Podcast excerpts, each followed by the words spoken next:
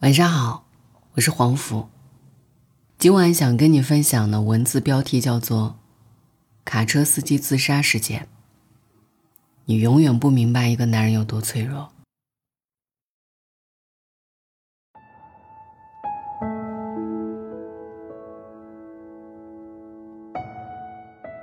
不知道大家有没有关注一个热点：卡车司机金德强自杀事件。二零二一年四月五号，河北卡车司机金德强因为导航掉线，被唐山市丰润区县超站罚款两千元。金德强觉得很委屈，导航掉线，我一个司机怎么知道？他想到这些年这么辛苦，不仅没挣到钱，反而落下一身病。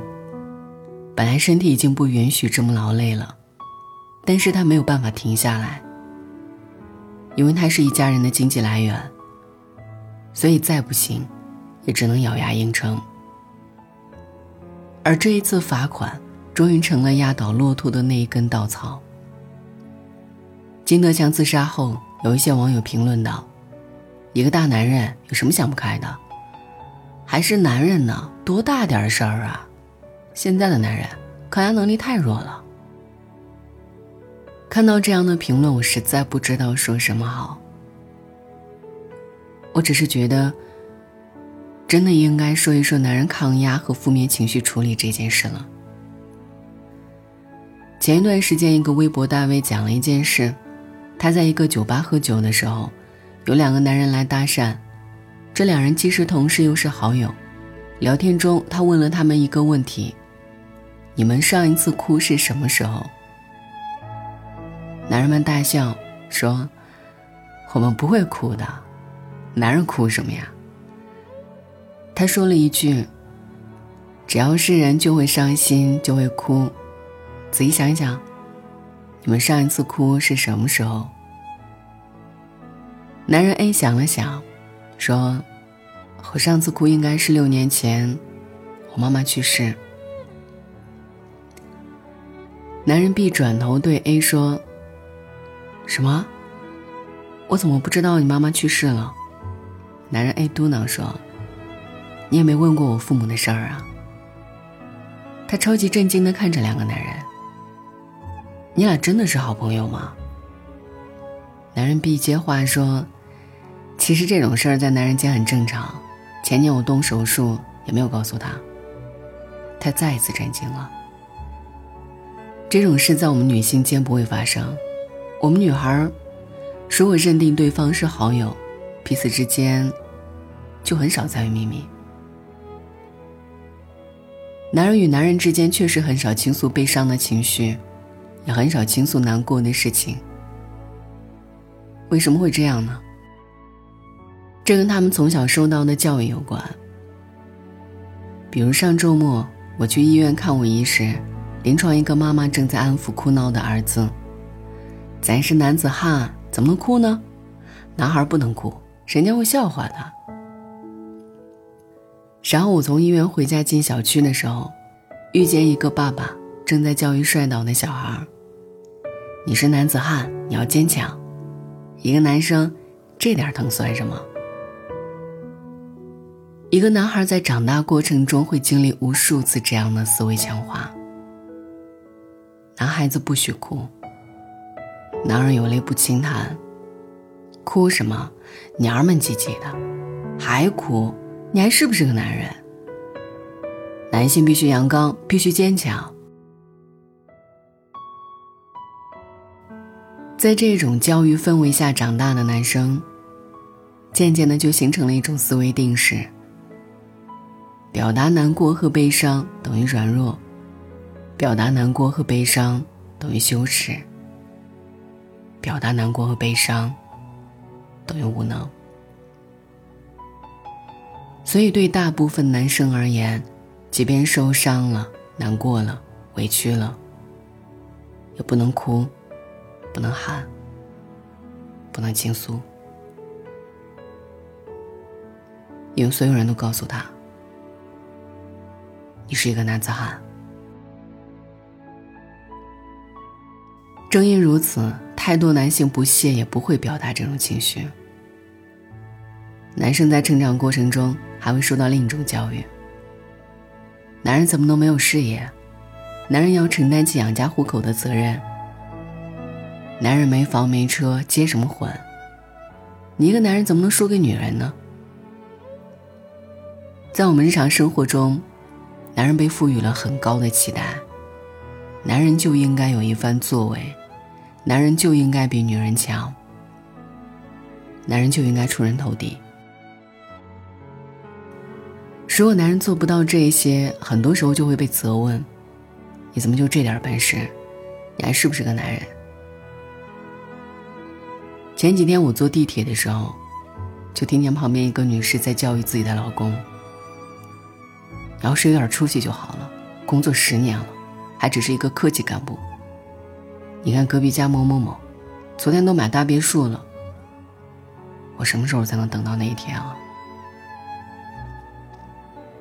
她老公把头垂得低低的，脸上写满了羞愧和尴尬。在这个社会里，男性要承受的成功的压力，老实讲。真的比女性大得多，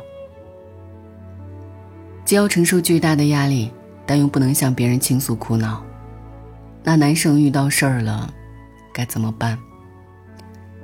只能一个人默默承受，默默自愈。很多男人下班回小区后，都会选择在车里待一段时间。有人不明白男人为何会这样，于是，在知乎上提问。为什么男人开车回家后，到了楼下还要在车里坐好久？有一个回答获得了高分点赞。很多时候我也不想下车，以为那是一个分界点，在车上一个人静一静，反而会呆，这个躯体属于自己。但推开车门，你就是柴米油盐。是父亲，是儿子，是丈夫，唯独不是你自己。我们把真实的自己藏在车里，打开车门出去，哪怕是哭着趴着，也只能把被人寄予厚望的身份扮演下去。为什么男人到家后会在车里坐好久？因为男人在情绪低落的时候，没法向别人倾诉，他需要一个洞穴来默默自愈。默默自愈不了怎么办？就只能靠偶尔崩溃一下来舒缓。前段时间在网上看到一个视频，深夜，河南郑州，一位民工坐在地上，抱着头大哭。他一边哭一边说：“真的太苦太累了，但为了这个家，只能咬牙撑着。今天趁着家人没在，我才在这儿哭呢。家人在这儿，我回家不敢哭。他们不在，我就喝点酒发泄发泄，调节一下我的心情。”他在街边哭了好一阵。然后抹干眼泪，装着没事似的回家去了。我不能让他们知道我的辛苦，他们知道了会担心。网上有一个问题：你知道男人脆弱起来有多脆弱吗？下面有很多回答，看了都让人很揪心。我随便选一个吧。上周三凌晨的时候，我被一阵压抑的哭声惊醒。我扭过头，看见老公用被子蒙住头，蜷缩成虾米的模样，发出了阵阵隐忍的呜咽声。我不知道发生了什么，不知道他心里藏着什么事儿，我不知道如何是好。只能静静的听着他啜泣到天明。不要总觉得男人都很坚强，很多时候他们只是假装坚强，你只能在某个深夜、某个角落，才能发现他们脆弱的那一面。别看他们平时自信满满的，其实他们不过是鼓着腮帮子装坚强的蛤蟆。大家还记得欧建新吗？那个跳楼的中兴程序员。作为中兴网信研发组主管的他，在接到公司裁员通告后，一直不敢告诉老婆。二零一七年十二月十号早上，欧建新接到公司电话，到公司来一趟，把离职手续办了。接完电话，他重重叹了口气。上午十点十分，他抵达中兴通讯大楼后，不知何故。并没乘坐直梯，而是折回来搭了扶手电梯。他刷卡时面容还很正常，但上了扶手电梯后不久，突然举手，做了个投降的姿势。抵达二楼，他下了扶梯，然后改成直梯直达二十六楼。十点三十分左右，他推开二十六楼一扇窗户，一猫身跳了下去。在二十六楼徘徊的那十几分钟里，不知道他在想些什么。也许他想着那句无法启齿的话：“老婆，我失业了。”欧建新自杀后，也有好些人在网上评论他：“一个大男人，这点事儿都扛不了。现在的男人抗压能力可太弱了，太自私了，留下两个孩子。”让老婆独自承担。我不知道这些人是出于什么样的心态这样说，但看到这一幕时，我心里挺感慨的。张爱玲说过一句话：“人到中年的男人，时常会觉得孤独，因为他一睁开眼睛，周围都是要依靠他的人，却没有他可以依靠的人。”为什么会觉得没有可以依靠的人呢？因为男生从小就被这样教育：男儿有泪不轻弹，男人就要像个男人，所以男人必须假装强大。但这种假装强大就像吹气球，当容纳的气体达到极限时，轻轻一碰就会爆炸。所以，当一些人在批评欧建新的时候，我在想一个问题：如果男生能够像女生一样哭泣，如果男生倾诉不会被视为软弱，那欧建新会不会是另外一个结局？在很多人的印象里，女性的自杀率一直要高于男性，其实这已经是很久以前的事了。前几天在检索资料时看到一个权威报告。中国自杀率的变化。该报告显示，从2006年开始，中国男性的自杀率已经反超女性，并且不断拉开差距。从2012年起，中国女性的自杀率总体呈下降趋势，而中国男性的自杀率总体呈上升趋势。这也是今天为什么要说这篇文章的原因。在普遍倡导男人要有阳刚之气的今天，我们也真的应该关心一下男人了。关心坚强的他们正承受着什么。我们真的应该更加宽容一点，给男性一点可以软弱的权利。我希望我们不要再说这样的话了。你是男子汉，不能哭，你还哭。你还是不是个男人？有什么好哭的？再哭揍你了！我们完全可以把这些话换一种方式。你遇到什么麻烦了吗？我们一起解决。哭吧，哭完了，好好想想问题该怎么解决。我希望作为情侣、作为爱人的我们。在面对男朋友、面对老公的时候，不要再说这样的话了。你怎么就这点本事？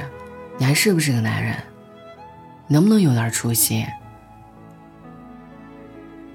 我们完全可以把这些话换种方式。谢谢你，辛苦了。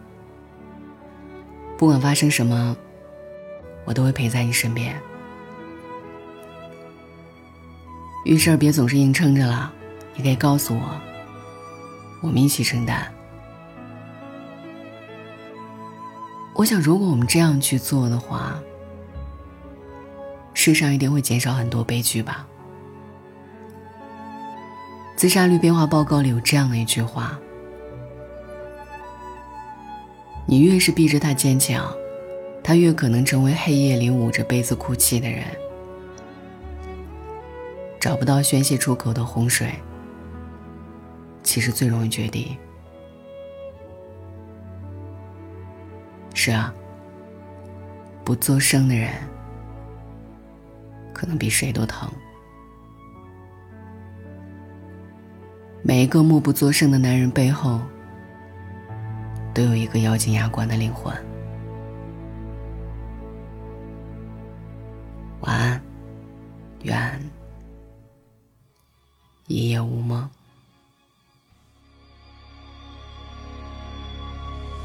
在我年少的时候。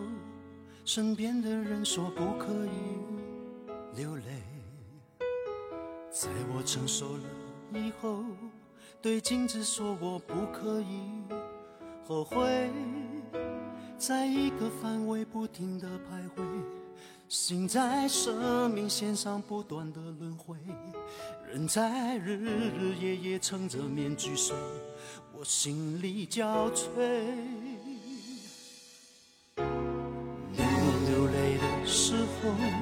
却忘了眼睛怎样去流泪，明明后悔的时候，却忘了心里怎样去后悔。心的压力压得我好累，开始觉得呼吸有一点难为，开始慢慢卸下防卫，慢慢后悔，慢慢流泪。男人哭吧哭吧，哭吧，不是罪。再强的人也笑背后若只剩心碎，做人何必撑得那么狼狈？男人哭吧，哭吧，哭吧，不是罪。尝尝破灭已久眼泪的滋味。就算下雨也是一种美。不如好好把握这个机会，痛哭一回。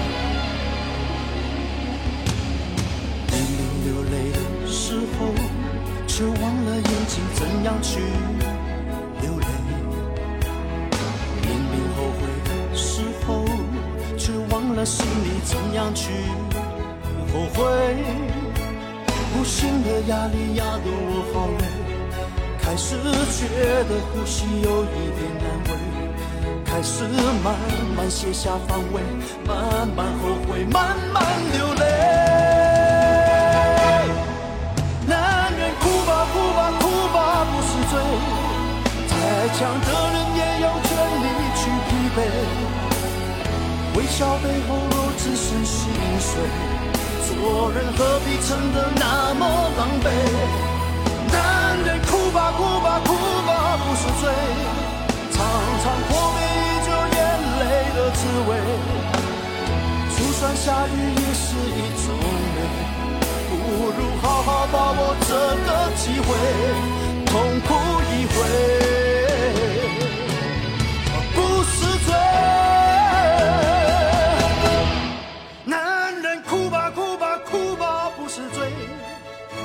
强的人也有权利去疲惫微笑背后若只剩心碎做人何必撑得那么狼狈男人哭吧哭吧哭吧不是罪。尝尝阔别已久眼泪的滋味就算下雨也是一种美。不如好好把握这个机会痛哭